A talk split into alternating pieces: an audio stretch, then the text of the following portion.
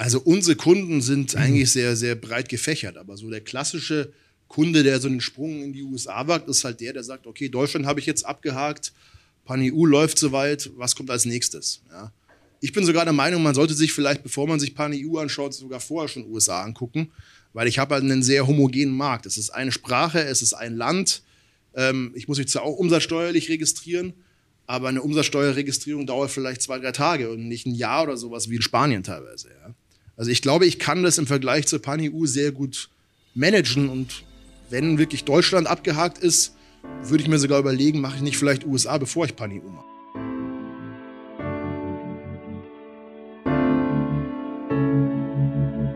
Ahead on Marketplaces, der Podcast für mittelständische Unternehmen. Präsentiert von MoveSell, deinem Partner für Amazon-Strategien und Tools. Mit Moritz Meyer und Florian Vettel. Das ähm, ist so eine kleine Premiere heute für uns. Ähm, den Podcast Ahead on Marketplaces, Amazon Klugsteuern in der Vergangenheit, den gibt's schon ein bisschen. Ähm, wir haben schon über 20 Folgen, haben da namhafte ähm, Unternehmen, die, mit denen wir uns unterhalten, beispielsweise die Gaming-Marke Razer, Victorinox, Edding, die jetzt auch gerade passenderweise unten einen Vortrag halten. Ähm, und da geht es eben einfach darum, dass äh, Leute aus der Praxis interviewt werden und man mit, sich mit denen einfach austauscht, was funktioniert, wie haben wir Teams ausgebaut, wie haben wir, die global, wie haben wir das globale Management vorangebracht, wie haben wir bestimmte Marketingdisziplinen ausgebaut. Ähm, und im Vorfeld dieser Veranstaltung haben Sascha und ich uns gedacht, äh, also der Veranstalter von ähm, dem ganzen hier Mensch, eigentlich müssten wir das mal auch in so ein Live-Format bringen. Ähm, das heißt, es ist jetzt ein, eine Art Interview und es geht äh, heute um das Thema ähm, US-Expansion. Ähm, da geht es nämlich so ein paar Strategien, Ziele, aber auch Vorteile, ähm, über die wir heute einfach informieren werden, wo ich den Florian Schweinel von Alton ähm, einfach heute äh, informieren werde, äh, beziehungsweise du wirst mich informieren. Ich, ich werde ich werd dich löchern.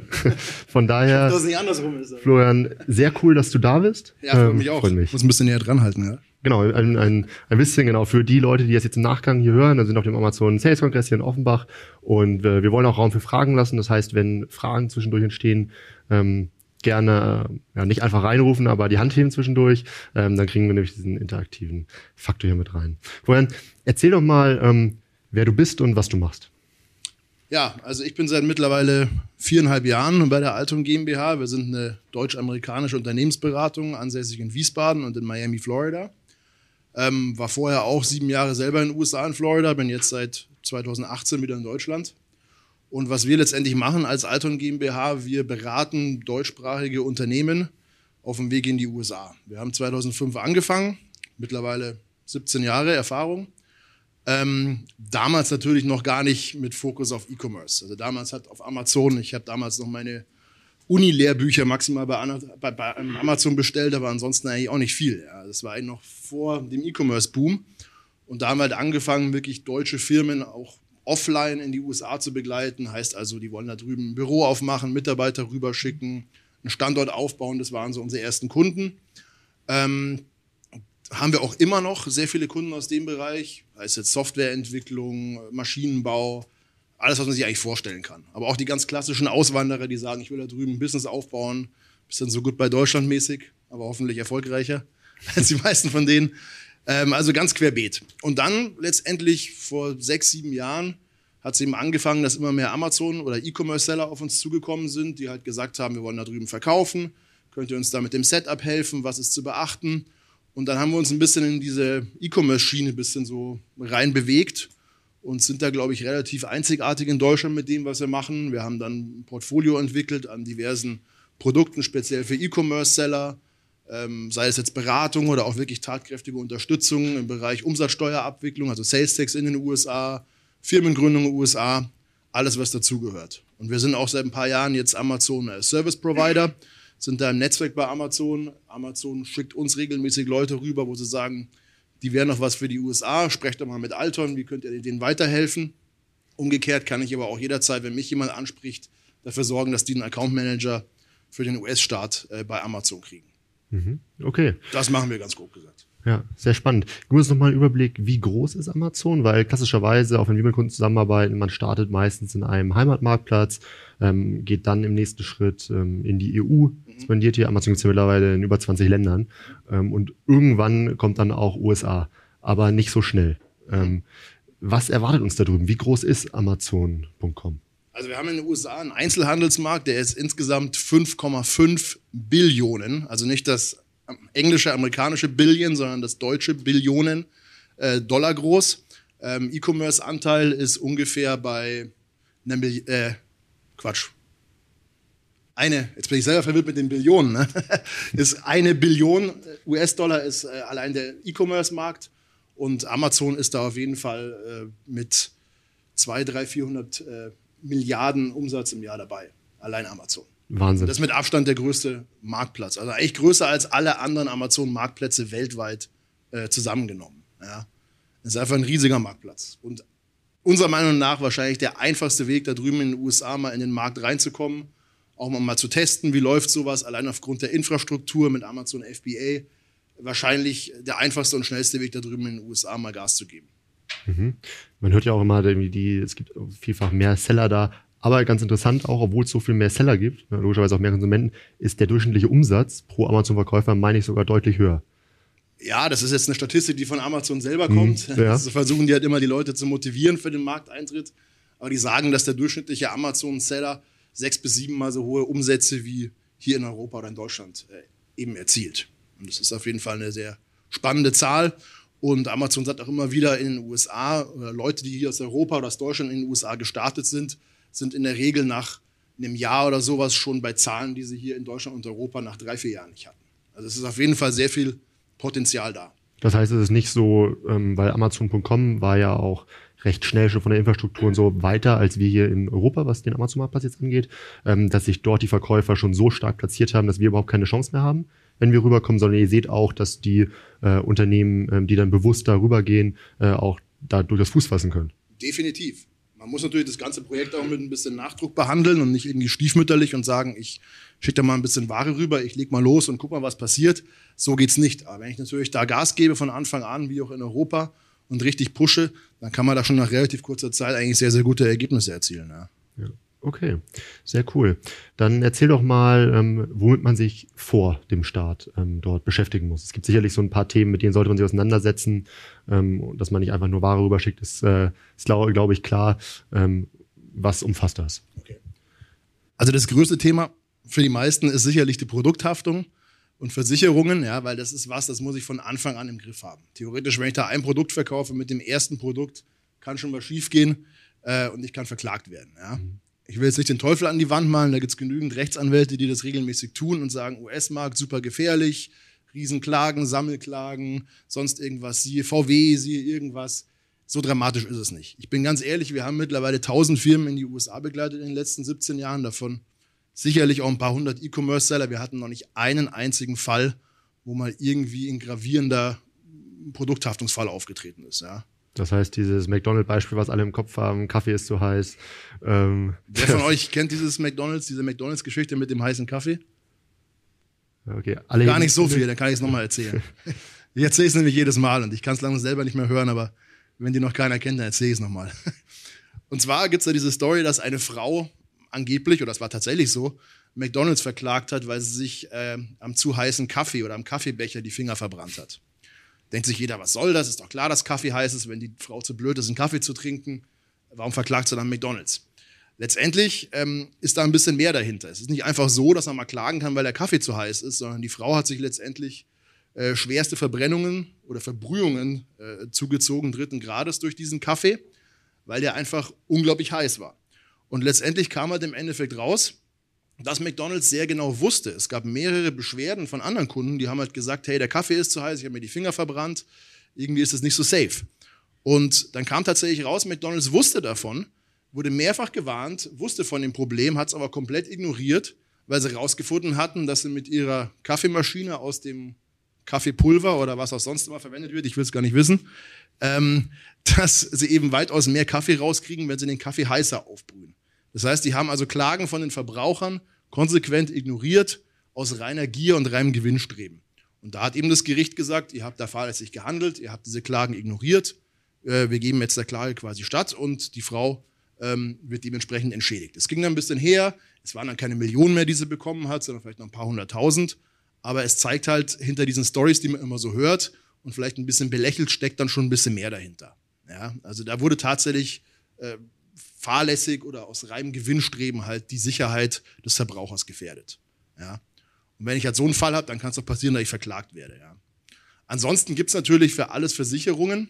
Ähm, mittlerweile, wenn ich auf Amazon.com verkaufen will, brauche ich seit letztem September tatsächlich eine US-Haftpflichtversicherung, eine Produkthaftpflichtversicherung. Das hat Amazon eingeführt. Bei über 10k Umsatz, meine ich, ne?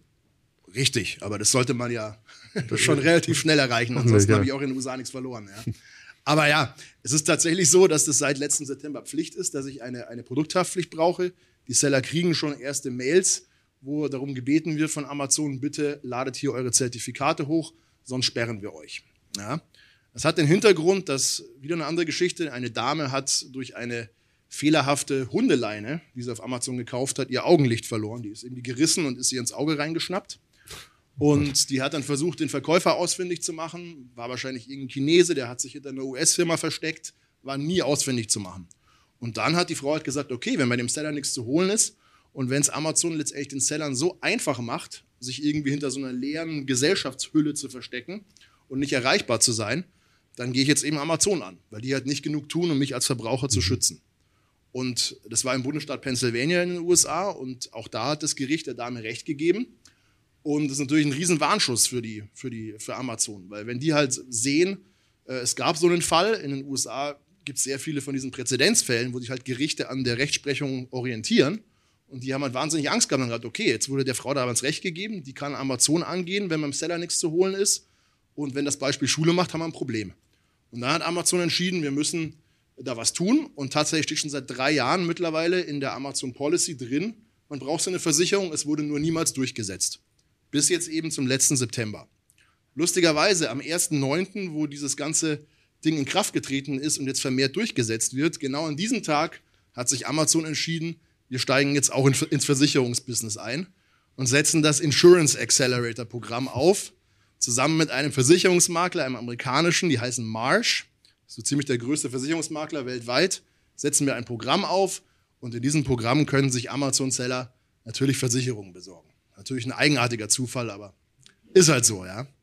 Ähm, dieses Programm ist tatsächlich aktuell nur chinesischen und amerikanischen Sellern zugänglich. Also amerikanischer Seller im Sinn von amerikanische Firma, wird aber sicherlich auch nach Europa kommen.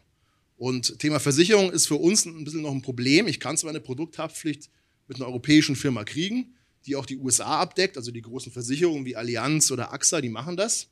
Aber ich kriege normalerweise kein Versicherungszertifikat in der Form, wie es Amazon gerne hätte.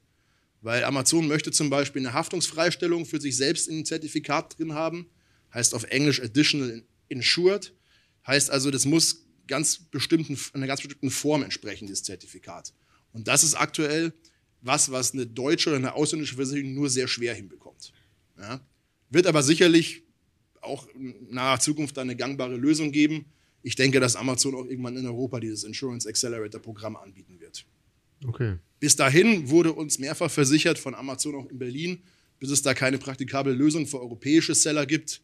Wir werden den Teufel tun und da irgendwelche Leute sperren, weil wir wissen, es ist aktuell noch nicht so leicht zu handhaben.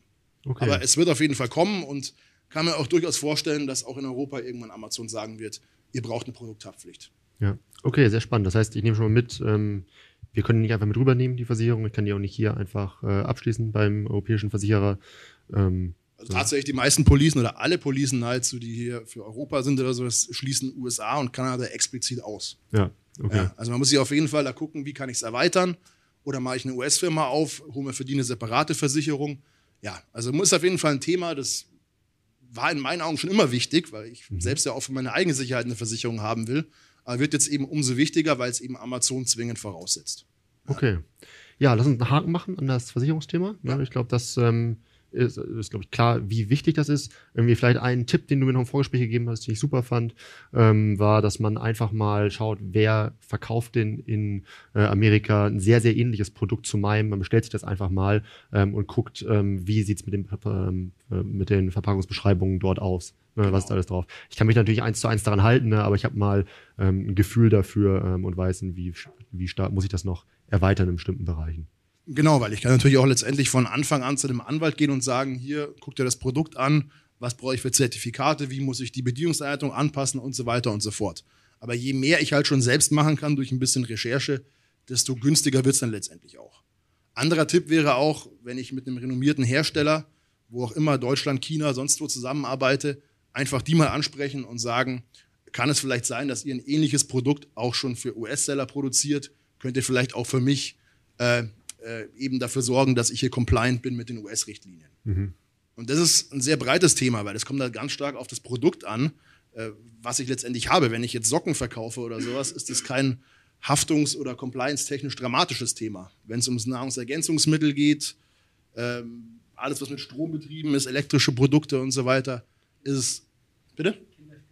Kinderspielzeug, ja, es ist Horror zum Beispiel. Ja. Hundeleien auch sehr gefährlich für, für die Scheinbar, Augen, hätten wir jetzt nicht so dran gedacht, aber ja, also kommt immer eben sehr stark aufs Produkt an. Aber okay.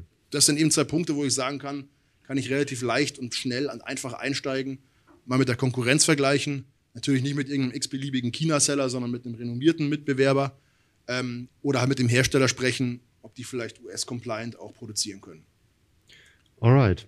Auch noch, wenn ich noch ganz kurz ergänzen Letzter. Punkt, dann müssen wir Letzter nächste Punkt, Thema. Alles gut, ja, ja. Ähm, auch noch eine Möglichkeit, wenn ich schon Zertifikate hier habe, wenn ich über einen TÜV zum Beispiel zertifiziert habe, ähm, kann ich das auch erweitern. Die können also auch für den US-Markt eben zertifizieren. Es gibt andere Agenturen wie UL oder sowas. Einfach mit dem mal sprechen. Die können das ganze Produkt von A bis Z US äh, gerecht äh, zertifizieren. Ja. Ist zwar in den USA nicht so, nicht so ein Verkaufsmerkmal, ein TÜV-Zertifikat, weil es keiner kennt, aber es ist zumindest akkreditiert und auch in den USA benutzbar. Ja. Das war's jetzt für Versicherung. da springen wir ins nächste Thema, bevor, bevor du es dir anders überlegst. ähm, was ist denn äh, mit dem äh, Punkt äh, Logistik und Zoll? Ne? Also jetzt gerade, das kennt man ja noch von, von Trump, dass der ähm, entsprechende Zollung, wenn Ware aus China kommt in, in die USA, ganz, ganz viele produzieren in China, ähm, entsprechend mit Strafzöllen belegt hat. Ähm, dann haben wir auch bei Kunden manchmal das Thema, die sich fragen, Mensch, ich möchte meine Ware jetzt rüberkriegen. Mhm. Ähm, ich habe das Gefühl, ich muss alles selbst äh, organisieren. Äh, wie funktioniert das? Wie schaust du darauf, Logistik und Zölle? Also diese Sache mit diesen Strafzöllen existiert nach wie vor. Es hat zwar jeder gemeint, wenn der äh, liebe Herr Biden an die Macht kommt, würden diese Strafzölle über Nacht magisch verschwinden. Hat sich aber bisher gar nichts getan, zumindest in den meisten Produktkategorien. Ja. Also die sind nach wie vor da, sind teilweise 15, wenn nicht sogar 25 Prozent auf den Einkaufspreis der Produkte. Und damit muss man leben, wenn man in China herstellen lässt. Ja. Also muss jeder damit leben und ähm, muss man halt dementsprechend einpreisen. Da gibt es auch keinen Weg drumherum. Auch wenn ich sage, ich bringe die Ware erstmal nach Deutschland und verschickst dann in die USA, bringt mir auch nichts. Es ist nach wie vor made in China. Es sei denn, ich gehe halt in Deutschland her und veredel das Produkt dementsprechend, betreibe hier ausreichend Wertschöpfung, dass ich sagen kann, hier made in Germany. Dann sieht es anders aus. Aber im Normalfall ähm, gibt es da wenig Wege, das zu umgehen. Der einzige Weg ist unter Umständen die sogenannte De Minimis-Regelung, die besagt, dass letztendlich eine Warensendung, die unter 800 Dollar liegt, die in die USA geht, ist komplett steuerfrei, zollfrei gar nicht relevant. Ja? Ist mhm. quasi ein, eine Art Freibetrag, zolltechnisch. Und da sind auch diese Strafzölle nicht wirklich relevant. Also da kann ich auch aus China direkt schicken, wenn der Warenwert unter 800 Dollar ist, fallen da keine Strafzölle oder irgendwelche Zölle überhaupt an. Mhm. Ist, war, oder war vor Corona, war es halt so, dass die Leute gesagt haben, ja, macht ja keinen Sinn, vielleicht mal zum Testen so eine kleine Sendung dahin zu schicken, aber die Logistikkosten, wenn ich da alle zwei, drei Tage 800 Dollar Warenwert rüberschicke, steht in keinem Verhältnis. Mittlerweile habe ich von Kunden gehört, die gesagt haben, so wie die Containerpreise mittlerweile gestiegen sind, äh, um Faktor XY, ähm, macht es manchmal sogar Sinn, wenn man Ware hat, die dafür geeignet ist, die vielleicht nicht viel wiegt oder klein ist, dass man da lieber alle paar Tage mal einen Karton voll macht und den äh, per Luftfracht oder sowas dahin mhm. schickt. Ja? Und dann eben diese Zollgeschichte aus dem Weg geht. Ja? Aber in der Regel ist es eigentlich nicht praktikabel, sondern man fährt eigentlich schon immer besser, wenn man eine größere Sendung fertig macht und das gebündelt schickt als einzelne Sendungen. Aber es kommt eben auf die Ware an, wie schwer ist die, wie groß ist die und auf mein Setup halt. Ja. Ja. Und ansonsten, wenn ich einen guten Logistiker habe, sollte sich der eigentlich von A bis Z um die ganzen Themen kümmern. Sei das die Verzollung, sollte mich den amerikanischen Zollbehörden gegenüber repräsentieren, ähm, müssten das eigentlich von A bis Z drauf haben. Und ich habe immer wieder gehört, UPS, ähm, DHL kriegen es manchmal nicht hin. Auch die renommierten Speditionen, Schenker oder sowas, ist teilweise schwierig. Kommt, glaube ich, auch immer sehr auf den Account Manager an, ob der ein bisschen Amazon-Background hat und sich da auskennt. Aber normalerweise, wenn ich einen guten Logistiker habe, der sollte das eigentlich alles von A bis Z abbilden können. Ja, ja, sehr spannend. Ne? Gerade wenn wir uns so die Margen bei Amazon anschauen, ist jetzt sicherlich diese Strafzölle für viele Unternehmen, die ja auch in China produzieren. Da ist jetzt nicht wahnsinnig viel Raum dafür. Ne? Also ist äh, klar, du kannst es nicht voraussagen, aber ist deine Einschätzung, ähm, ist es realistisch, dass sich das jetzt in den nächsten Jahren auch wieder, wieder aufheben wird? Also ich glaube, aktuell haben wir größere Probleme als die mhm. Strafzölle mit China oder die Amerikaner haben zumindest größere Probleme. Also ich sehe nicht, wie ich das jetzt in naher Zukunft ändern soll. Witzigerweise, wir hatten auch Strafzölle äh, auf deutsche Produkte in den USA. Zum Beispiel war deutscher Wein, deutscher Käse, war auch äh, die mhm. letzten Jahre mit Strafzöllen belegt. Lag daran, dass es einen Handelsstreit zwischen Boeing und Airbus gab über Subventionen von Flugzeugteilen. Und da wurden halt dann gewisse europäische Länder mit Strafzöllen auf diverse Produkte belegt. War eben sehr viel Lebensmittel, aber auch zum Beispiel deutsche Werkzeuge, so Handwerkzeuge, Zangen, Hämmer, was auch immer. Ähm, hat eigentlich niemand groß drüber gesprochen. Aber die Zölle sind tatsächlich im letzten, Anfang des Jahres, glaube ich, oder Ende letzten Jahres tatsächlich weggefallen. Aber dass ich da bei China irgendwas tun würde in naher Zukunft, ist fraglich, ja. Ja. Ja, wir werden sehen. Okay, dann gehen wir mal davon aus, ähm, wir haben uns mit dem Produkthaftungsthema äh, auseinandergesetzt, haben ähm, unsere Produkte auch in die USA rübergekriegt. Ähm, auch mit der Verzollung hat grundsätzlich alles äh, funktioniert. Das macht margentechnisch für mich Sinn. Dann kommt ähm, das wunderbare Thema Steuern. So, und äh, das ist sicherlich auch ein besonderes Thema mit den ganzen verschiedenen Staaten. Wie schaust du darauf? Was empfiehlt dir? Genau. Also das Thema in den USA ist ja die, die sogenannte Sales Tax, kann man grob mit unserer Umsatzsteuer vergleichen. Wenn man sagen muss, in den USA gibt es kein Mehrwertsteuersystem, was quasi durch die ganze Wertschöpfungskette sich durchzieht, sondern diese Sales Tax ist eine Steuer, die nur beim Verkauf an den Endkunden letztendlich äh, er, erhoben wird. Ja. Bei Amazon, wenn man drauf guckt, jeder Preis, den man auf Amazon sieht oder in jedem anderen Online-Shop oder auch im Laden in den USA, sind immer alles Nettopreise und die Sales Tax kommt dann obendrauf, wenn bezahlt wird. Mhm. Und ist eben unterschiedlich, je nachdem, wo der Kunde sitzt. Wenn ich also was auf Amazon verkaufe für 10 Dollar, muss man vereinfacht zu sagen, wenn ich einen Kunden habe, der in Los Angeles sitzt und das Ding kauft, der zahlt vielleicht 10,80 Dollar, wird ein Kunde in New York vielleicht 11 Dollar bezahlt, weil die Sales Tax eben unterschiedlich ist. Da muss aber keiner große Sorgen haben, da ich da mit einem Taschenrechner für jeden Verkauf händisch die Sales Tax berechnen muss. Das macht Amazon automatisiert. Ja, die haben also quasi eine Tax Engine im Hintergrund. Der weiß genau, der gibt seine Adresse ein, die und die Steuer fällt an. Ist mhm. relativ überschaubar. Okay, und funktioniert das auch so, wie, so, so einfach, wie sich erstmal anhört?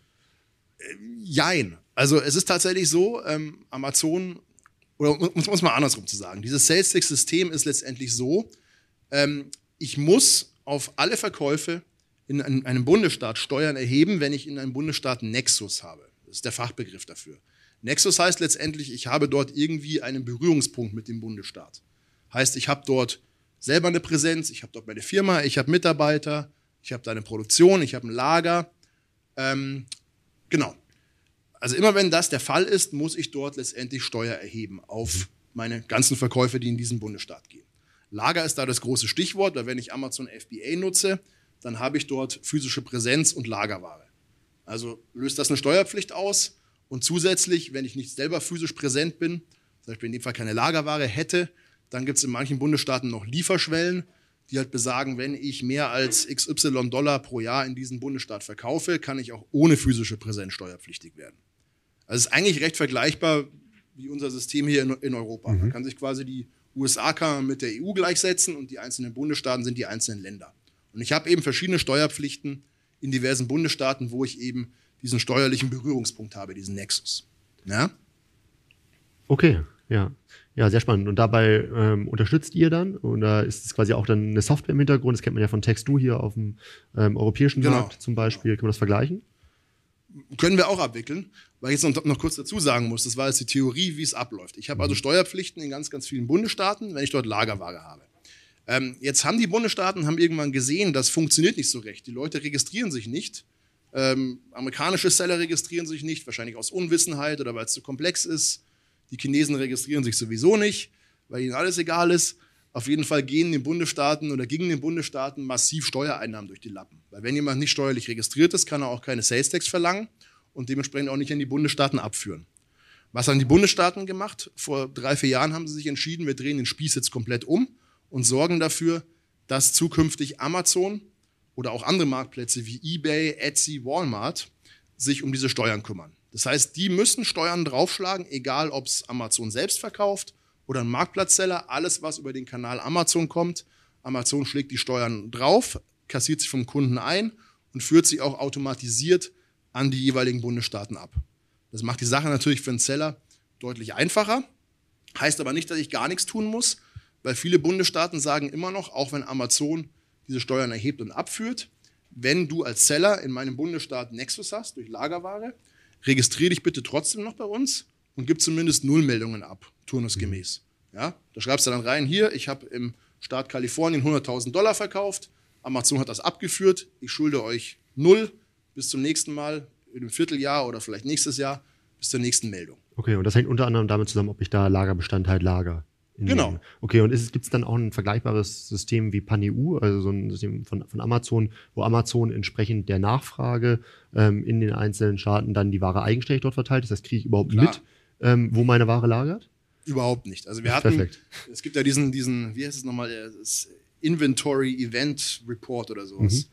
Und da stehen quasi die ganzen Bewegungen drin, wo die Ware hin und her geschoben wird. Und wir haben da teilweise von irgendwelchen Kunden diesen File mal runtergeladen, die letzten vier Jahre, und der hat, glaube ich, jeden einzelnen Rechner bei uns im Büro gecrashed, weil es okay. Millionen von Zeilen waren in diesem Excel-File. Ja. Also da wird unheimlich viel hin und her geschoben und ich habe überhaupt keine, keinen Einfluss drauf, wo Amazon die Ware einlagert. Weil nur wenn die halt verteilen nach ihrem System, habe ich überhaupt eine Chance, in ein Land mit der Größe der USA überhaupt Prime zu kriegen und da eine vernünftige Lieferzeiten hinzukriegen. Also ich, ich habe überhaupt keine Chance, das zu beeinflussen, wo lagert Amazon ein. Was ist dann die Lösung? Also registriere ich mich dann pauschal schon mal überall? Um so würden wir es tatsächlich machen. Wir mhm. haben die Staaten quasi rausgepickt, die sagen, hier bei uns äh, ist noch eine Nullmeldung fällig, auch wenn Amazon schon abführt. Ähm, bitte registrieren. Wir haben die Staaten rausgepickt, registrieren das pauschal, weil letztendlich ist der Arbeitsaufwand auch für uns, dass wir da vierteljährlich oder einmal im Jahr eine, eine, eine Umsatzsteuervoranmeldung machen, ist deutlich geringer, als wenn wir alle zwei Tage reingucken und sagen, hat er jetzt schon Lagerware in dem Staat? Ähm, also es ist einfach einfacher, pauschal zu registrieren in meinen Augen. Mhm. Und dann habe ich 100% Compliance und habe meine Ruhe und weiß, Steuern sind abgeführt, alle Meldungen sind gemacht. Da kann mir keiner irgendwie aufs Dach steigen von den Bundesstaaten. Mhm. Also ist ja schon jetzt vom, vom Hören, ne? klar, du machst das seit Jahren, mhm. ähm, aber so für mich wirkt es jetzt auch erstmal nach recht, ne, nach recht, sind recht viele Themen, mit denen ich beschäftigen muss. Damit sind natürlich auch einige Kosten ähm, mit verbunden. Ähm, was sollte ich denn so für Umsatzerwartungen dort haben oder welchen Umsatz sollte ich eventuell hier schon machen, um rüberzugehen? Klar, das kann man nicht 100% pauschalisieren, was man so ein Gefühl mal bekommt, irgendwie für welche Unternehmensgröße das äh, ein Thema ist. Also unsere Kunden sind mhm. eigentlich sehr, sehr breit gefächert, aber so der klassische Kunde, der so einen Sprung in die USA wagt, ist halt der, der sagt, okay, Deutschland habe ich jetzt abgehakt, PanEU läuft soweit, was kommt als nächstes? Ja. Ich bin sogar der Meinung, man sollte sich vielleicht, bevor man sich PanEU anschaut, sogar vorher schon USA angucken, weil ich habe halt einen sehr homogenen Markt. Es ist eine Sprache, es ist ein Land. Ähm, ich muss mich zwar auch umsatzsteuerlich registrieren, aber eine Umsatzsteuerregistrierung dauert vielleicht zwei, drei Tage und nicht ein Jahr oder sowas wie in Spanien teilweise. Ja. Also ich glaube, ich kann das im Vergleich zur PanEU sehr gut managen und wenn wirklich Deutschland abgehakt ist, würde ich mir sogar überlegen, mache ich nicht vielleicht USA, bevor ich PanEU mache. Ja? ja?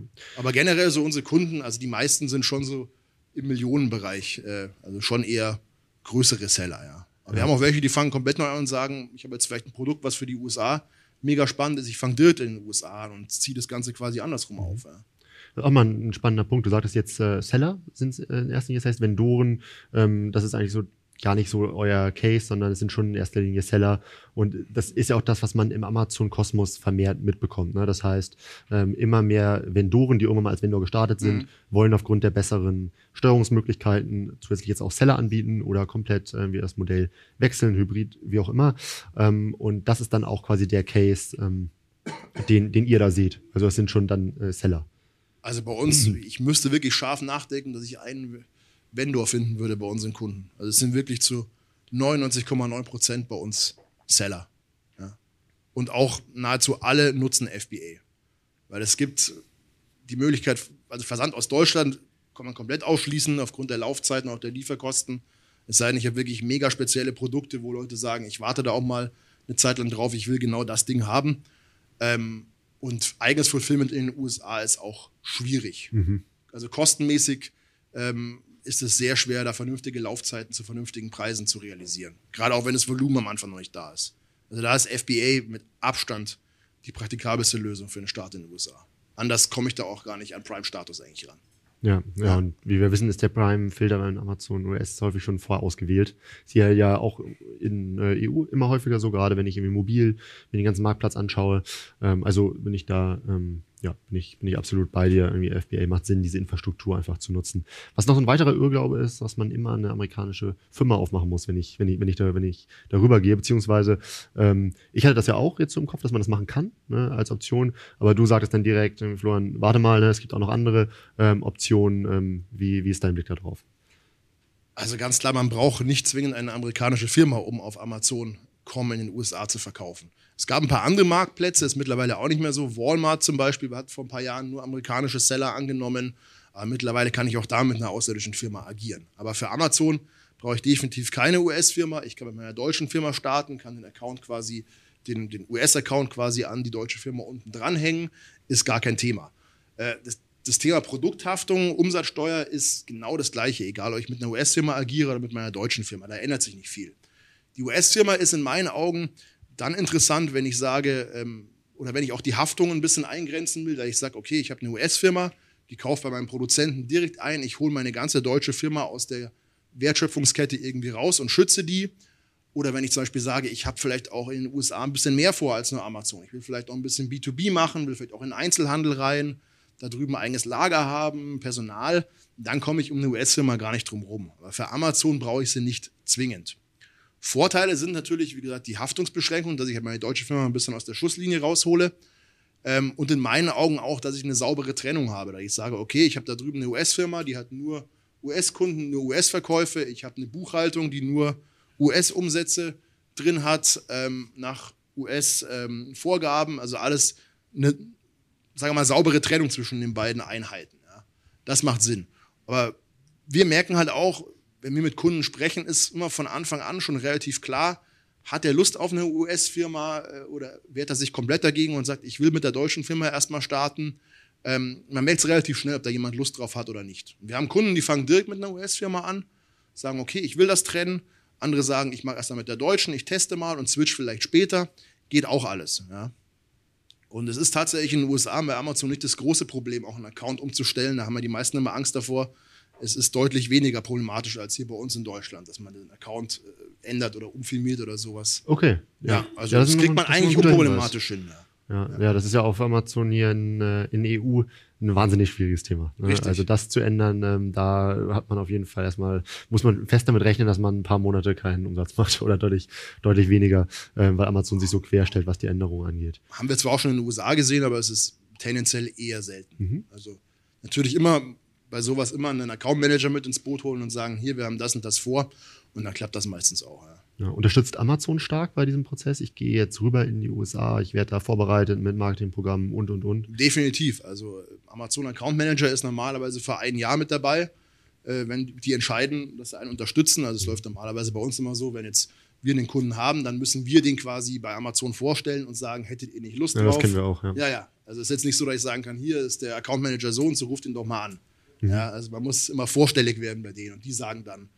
Und ich denke, dass sie immer so um die 600.000, 700.000 Jahresumsatz sehen wollen, bevor sie sagen, mhm. den wollen wir auch oder der wäre auch für uns interessant. Ja. ja. Aber ja, die unterstützen da schon und es gibt da auch äh, diverse Programme und man hat halt auch immer, wenn man so einen Account Manager hat, man nimmt ein bisschen an der Hand und zeigt einem auch, was gibt es da für Maßnahmen. Und was wir auch immer wieder hören von Sellern, die sagen, ich bin in den USA unterwegs, ich kriege viele Sachen früher mit. Also, mhm. weil viele Programme, die wir jetzt auch hier bei uns sehen, kommen ja aus den USA, viele Amazon, äh, interne Geschichten, die sagen halt, okay, kenne ich in den USA, gibt es das schon seit einem Jahr oder sowas, kommt jetzt auch nach Deutschland. Also viele sagen, ich bin da ein bisschen mehr am Puls, weil ja letztendlich alles aus den USA auch rüberkommt. Ne? Ja. ja, klar, das kennen wir auch. Also wir ja. haben ja auch ein paar Kunden, die wir in den US betreuen ähm, und da kann man immer schon frühzeitig auf Betas zugreifen, genau. ähm, kann gewisse Erkenntnisse sammeln und kann das dann mit rübernehmen. Und das ist tatsächlich ein Wettbewerbsvorteil, den man so gar nicht unterschätzen darf. Das heißt, ähm, wenn ich nicht selbst das Privileg habe, so einen US-Account zu haben, macht es auf jeden Fall Sinn, Leute in seinem Netzwerk zu haben, mit denen man sich austauscht, die dort drüben verkaufen, weil die eben schon viel Erkenntnisse gesammelt haben mhm. ähm, und wissen, was hier irgendwie in drei, vier Monaten ankommt. Ne? Und dann kann ich am Beispiel irgendwie Video-Ads zum Beispiel, also Amazon hat ein neues äh, Werbeformat für Videos in den USA, ähm, die starten damit ähm, und das kommt irgendwie drei, vier Monate später hier auch rüber. Dann weiß ich schon mal, welche Formate sind das. Ich kann in die Vorproduktion gehen und starte dann direkt durch und habe dann Vorteile im Advertising. Ähm, genau. Und, und, und Co. Ähm, das Thema Marke ist sicherlich noch ein, äh, noch ein spannendes Thema. So, das heißt irgendwie Markenregistrierung. Ja. Man kann natürlich äh, seine Marke äh, direkt auch für die USA registrieren. Ähm, machen aber nicht alle, die, äh, die jetzt hier erstmal in Europa starten oder in DE. Ähm, das ist ja schon ein Thema, was im Amazon-Kontext halt sehr, sehr wichtig ist. Ähm, Kriege ich das dann hier mit dem deutschen Anwalt hin? Muss ich das drüben machen? Äh, wie sieht das? Wie also ich das kann über diese Vipo-Geschichte kann ich tatsächlich meine Marke auch in die USA rüberbringen. Ich kann es aber auch direkt bei dem USPTO anmelden, das ist das Marken- und Patentamt in mhm. den USA. Ähm, wenn ich dort aber eine Anmeldung vollziehen will, da brauche ich zwingend einen US-Anwalt. Das hat sich 2019 geändert. Davor konnte ich es auch selber anmelden.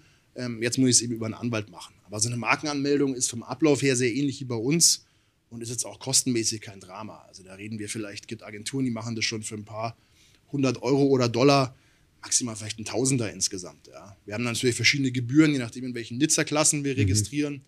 Und ähm, gibt auch eine sehr gute Datenbank von, von diesem äh, Patentamt. Da kann ich einfach mal meine Marke eingeben. Der sagt mir ganz genau, das gibt schon in den und den Nizza-Klassen. Ist also sehr vergleichbar wie auch hier bei uns. Okay. Kann man auch mal vorab reingucken, ja, dass man ein bisschen so vorab mal reinstuppert und sagt, okay, gibt es da schon was ähnliches, ja. Ja, das heißt, schön standardisiert und im Amazon-Kontext natürlich super wichtig. Ne? Das heißt, wenn ich, wenn ich das richtig angehen möchte, in den USA komme ich, glaube ich, nicht drum rum, dass meine Marke auch dort registriert ist, denn wenn ich die dort nicht habe, ähm, dann kann ich eben gar nicht darauf zugreifen, auf Sachen wie ein Brandstore, äh, genau. auf A-Plus-Content, die Markengeschichte, bestimmte Werbeformate.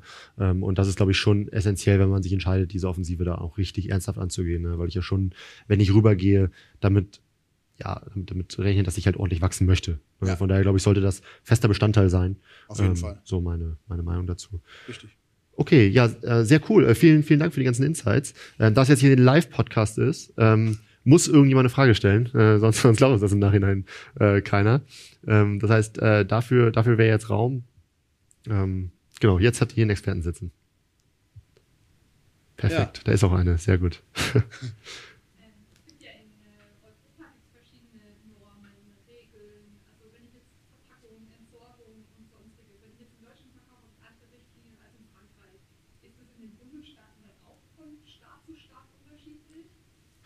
Also, okay. also die Frage war, ob letztendlich hier in Deutschland gibt es verschiedene Normen äh, zum Thema Verpackungen oder auch sonstige Regeln. Ist das in den USA dann was, was es da auch gibt?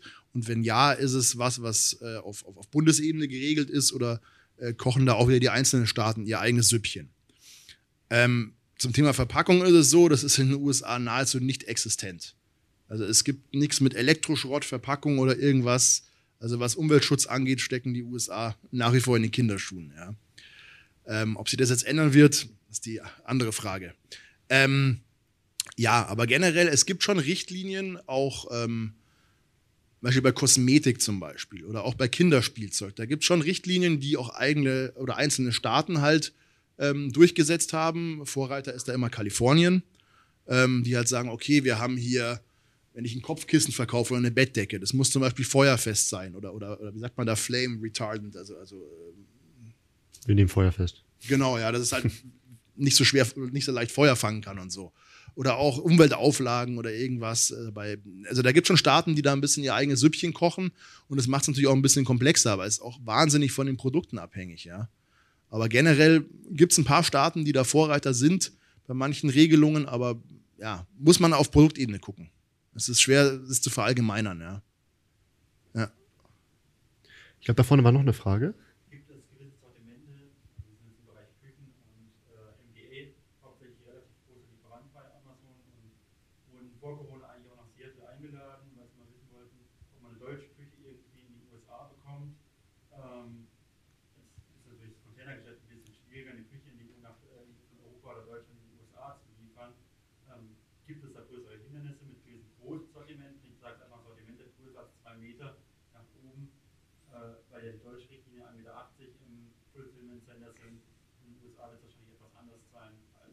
Müssen wir mal gucken, ob dann bei solchen Größen auch äh, FBA noch ein Thema ist. Oder ob die sagen, machen wir nicht, ich müsste ein eigenes Fulfillment machen. Ja, ja aber habe ich jetzt auch so nicht im Kopf, kann ich aber gerne mal nachgucken. Also kannst du mir gerne deine Kontaktkarten geben, dann gucke ich da mal rein, was da für, für ähm, Maße oder für, für, für, für, Richtlinien da sind bei großen Produkten. Ja. Also die Frage war, ähm, es, geht, es geht darum, ähm, wie man Küchen möglicherweise in die, in die USA bringen, bringen kann. Ähm, Achso, jetzt gar nicht wiederholt, sorry. Ja, alles, alles gut. ähm, dafür, dafür bin ich ja da. Ähm, weil äh, das natürlich irgendwie ein entsprechendes, ja, also eine entsprechende Lieferung ist vom entsprechenden Volumen. Also das, Ganze hat eine gewisse Größe ähm, und das muss dann natürlich auch an, angeliefert werden. Ich weiß dazu, ähm, dass es so ein Amazon Vendor Global Partner Programm gibt. Ähm, da ist auch unser nächster Pod Podcast-Gast äh, Caro drin. Ähm, und äh, da wird man auch nach Seattle eingeladen und dann äh, setzt man sich genau mit solchen Themen auseinander. Denn Amazon hat natürlich ein ganz, ganz starkes Interesse daran, ähm, auch diese ganzen Operation-Systeme, Packaging und so weiter zu optimieren ähm, und sich auch auf die äh, Hersteller einzustellen. Ähm, und wenn man eben schon ein gewisses Volumen halt vorweisen kann, dann gibt es eben diese Einladung, die ihr möglicherweise bekommen habt. Ähm, und genau da setzt man sich dann mit den Kollegen zusammen und das sind auch sehr konstruktive Gespräche, wie man sowas dann auch realisieren kann. Ne? Von daher, dieses Amazon Vendor Global Partner Programm ist sicherlich das, ähm, was man sich da mal genauer anschauen sollte. Sehr gerne. Okay. Ja, Florian, sehr cool, dass du da warst. Sehr cool, dass du deine ganzen Erfahrungen, dein Wissen geteilt hast. Habe mich gefreut, ja. Genau, ich denke mal, wenn da irgendwie jemand Fragen hat, äh, das ähm, kann man gerne jederzeit ähm, an uns richten. Wir leiten das nur weiter, stellen gerne einen Kontakt her. Ansonsten sehr genau. cool, dass du da warst. Äh, viel wir Spaß. Haben auch, wir haben auch eben mal eine Broschüre noch gegeben, könnt ihr ein bisschen reingucken und wenn Fragen sind, jederzeit anrufen. Wir sind jederzeit für ein kostenloses Erstgespräch zu haben, dass wir uns mal angucken, was macht ihr so, wie können wir vielleicht unterstützen und dann, ja, wir sind jederzeit da für Fragen. Top. Ciao, ciao. Alles klar. Danke dir.